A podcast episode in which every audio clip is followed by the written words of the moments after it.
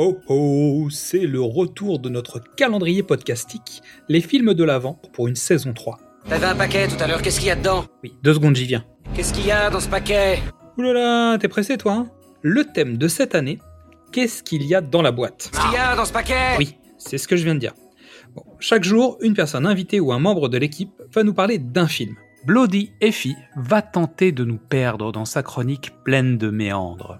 Pour le thème de cette saison, j'ai choisi de vous parler de Méandre, un film de genre français. Claustrophobe, soyez prévenus avant de voir ce film. Méandre est sorti en 2020. Écrit et réalisé par Mathieu Turi qui signe là son deuxième long métrage après Hostile, sorti en 2017. Il a fait ses armes en tant qu'assistant réalisateur sur de gros blockbusters américains comme Inglorious Bastard de Tarantino. Avec, dans le rôle principal, Gaia Weiss, que l'on a pu voir dans la série Viking. Méandre, c'est l'histoire de Lisa, une jeune femme esselée qui est en train de faire le deuil de sa fille. Elle est prise en autostop par Adam, qui s'avère être un tueur en série en cavale. Elle se réveille dans une petite boîte vraisemblablement en acier, vêtue d'une combinaison étrange et avec à son poignet un épais bracelet lumineux. Au bout de quelques minutes, l'une des parois de la boîte s'ouvre et lui donne accès à des tunnels dans lesquels elle ne peut que ramper. Elle devra affronter des pièges, énigmes et encore bien pire pour pouvoir s'en sortir. C'est le début de son calvaire.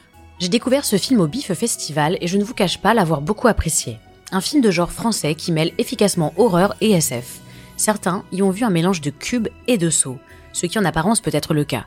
Mais le traitement que fait Mathieu Turi du film et surtout du personnage de Lisa donne une autre dimension au film qui lui permet d'avoir une place à part entière. Elle est isolée et doit franchir des épreuves tant physiques que psychologiques. Les plus dangereuses ne sont pas forcément celles auxquelles on peut penser en premier. Rapidement, une partie du passé de Lisa et la douleur qu'elle porte en elle sont révélées. Petit à petit, on en apprend un peu plus sur elle. Immédiatement, le réalisateur arrive à créer un lien entre les spectateurs et notre héroïne.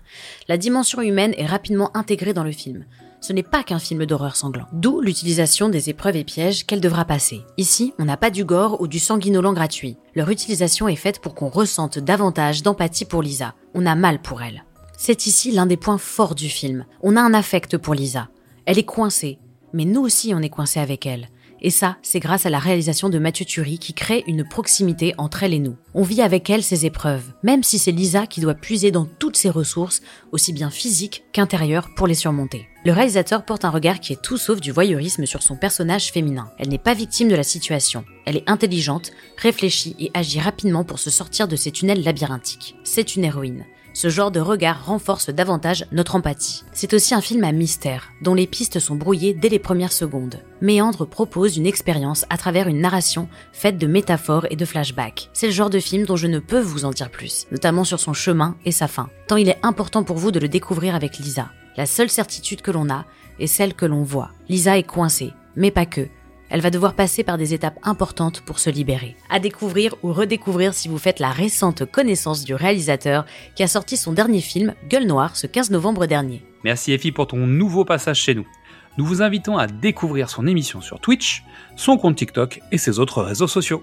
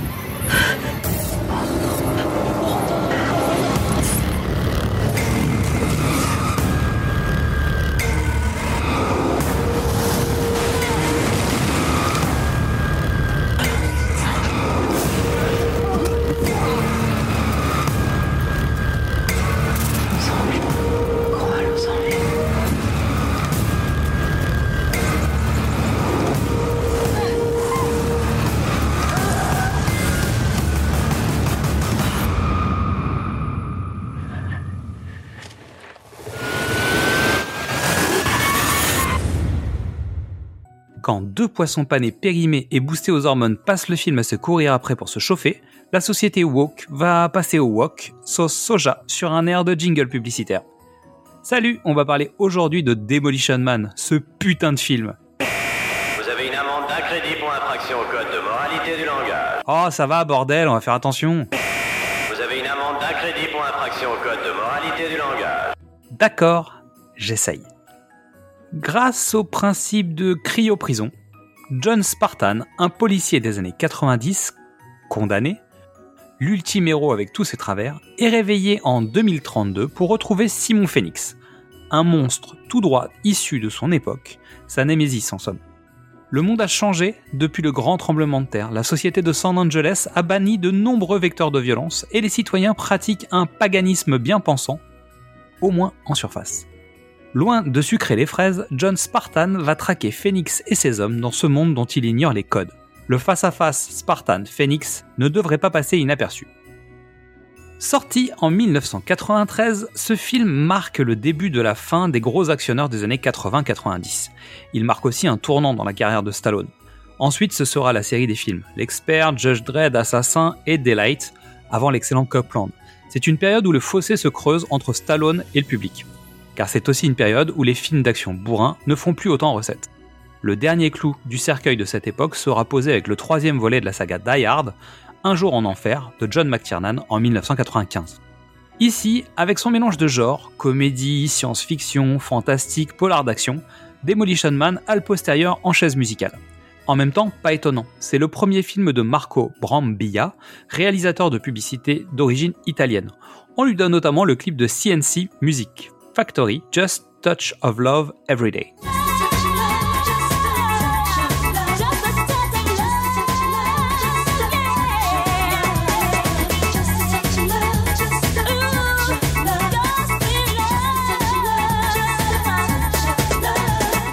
Après ce film, il s'oriente vers des projets photos et vidéos plus artistiques. Donc finalement, il a un peu disparu des radars, même s'il a fait quelques films. La trame du scénario initial a été élaborée en 1988. L'une des étapes du projet avait été d'imaginer un face-à-face entre Steven Seagal et Jean-Claude Van Damme. Évidemment, les deux acteurs refusent. Après l'accord de Stallone, c'est Jackie Chan qui refusera de jouer les méchants. Et ce rôle sera récupéré par le cabotin Wesley Snipes. Le tournage commence avec Laurie Petty dans le rôle de Lenina Huxley. Elle a joué dans Point Break, Sauver Willy ou encore Orange is the New Black. Elle sera remplacée quelques jours plus tard par Sandra Bullock. À l'époque, nous sommes en pleine rampe de lancement des restaurants Planet Hollywood, un concept de restaurant réunissant les trois stars du box-office, Bruce Willis, Arnold Schwarzenegger et Sylvester Stallone en tête de gondole. Loin de l'esprit potache des Expandables, la guerre entre les gros bras n'est pas encore terminée, mais on commence à voir ça et là des clins d'œil en sorte d'easter egg des uns pour les autres. Stallone sera le Terminator dans The Last Action Hero, pendant que Schwarzy, lui, est devenu président dans ce Demolition Man. Wesley Snipes prend la place du bad guy du film. C'est une première dans sa carrière. Comme pour Stallone, sa carrière prend un tournant qui va le conduire dans un premier creux de la vague, ça c'est mon point de vue, il reviendra au top avec le personnage de Blade à la fin des années 90.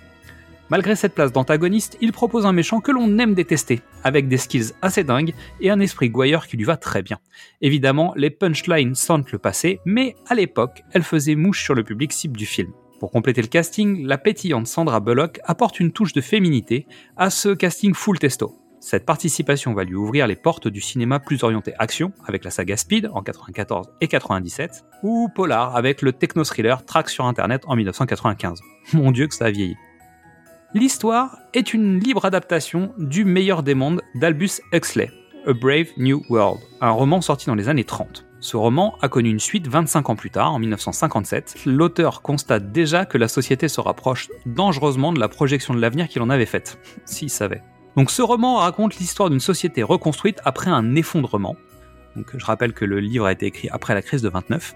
L'eugénisme règne, nous nous sommes retirés le droit de naître, et les castes sont orientés dès la procréation. C'est bizarre, ça me rappelle quelque chose. Bref, le roman critique la volonté d'aller vers une utopie et le contrepoint fascisant que cela peut avoir. Je vous renvoie vers l'explication du film Dread que nous a fait Willem Horn dans l'épisode 3 de cette collection. Comme quoi, les films bourrins en ont souvent plus sous le pied que l'on ne croit. Ce film et plein d'attaques contre la société des années 90. La bienséance, la bien-pensance, les lois contre la cigarette, le fait de vouloir gommer euh, la violence à tous les niveaux. Gommer, pourquoi pas, mais caché sous le tapis surtout. Par les mots, la musique, les actes policiers, etc. En tirant le fil, cette société est pleine d'hypocrisie. Sous ses airs de bien-être se cache un fascisme bien réel et une dictature du bien-pensé.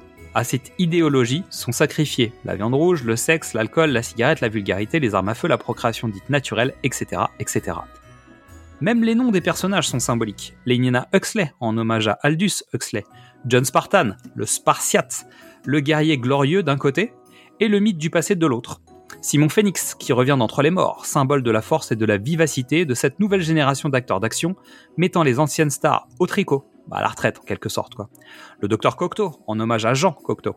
Et pour finir, Edgar Friendly, le chef du royaume champignon ou le roi des pigeons, bah, tout dépend un peu de votre génération, hein, dont le nom se traduit par l'amical, le sympathique, le, le mec cool quoi. La grande force du film reste de ne pas se prendre au sérieux, avec par exemple un Simon Phoenix jouant à Jacadi, Simon Says en anglais, pour ponctuer régulièrement ses punchlines.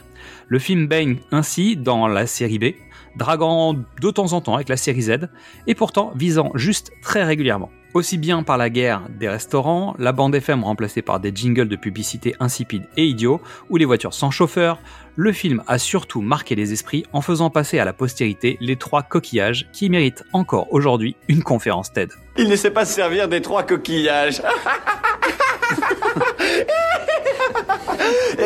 Vous savez quoi? Vous me cassez les coudes, compris? Donc je ne peux que vous inviter à découvrir ou redécouvrir ce film au plus vite. Une bonne journée citoyens, soyez heureux. Merci pour votre écoute. En attendant, vous pouvez découvrir ou redécouvrir nos anciens épisodes, ou venir nous retrouver sur les réseaux sociaux, Facebook, Instagram, YouTube, TikTok ou X. Et demain, de quel film parlerons-nous?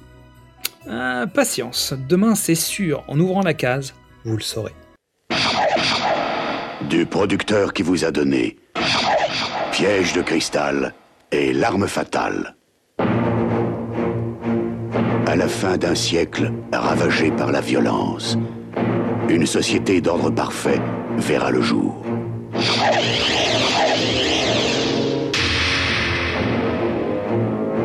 Les criminels seront congelés et reprogrammés dans des prisons cryogéniques. Toute agression ou tout comportement déviant sera éliminé.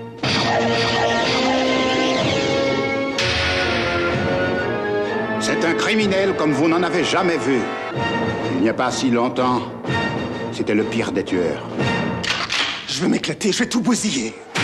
Mais en l'an 2032, Ce matin, Simon Phoenix s'est échappé de son enceinte cryogénique. Et nous ne sommes pas en mesure de faire face à cette situation. au cœur d'un monde de paix et de calme, a-t-on fini par arrêter ce monstre de Simon Phoenix au XXe siècle? Il aura suffi d'un seul homme, John Spartan, Demolition Man. La condition de votre libération et votre réintégration au sein du SAPD avec pour mission immédiate la capture de Simon Phoenix. deux ennemis mortels, venus d'un autre temps, vont s'affronter dans un futur qui n'est pas assez vaste pour eux deux. Je rêve de te tuer depuis 40 ans. Alors rêve toujours. Cette panoplie de comportements barbares était inacceptable même à votre époque. Oui, mais ça marchait. Si tu veux vraiment m'arrêter, faudra que tu m'ouvres les tripes pour m'arracher le cœur. Ouais. Sylvester Stallone, Wesley Snipes, Demolition Man.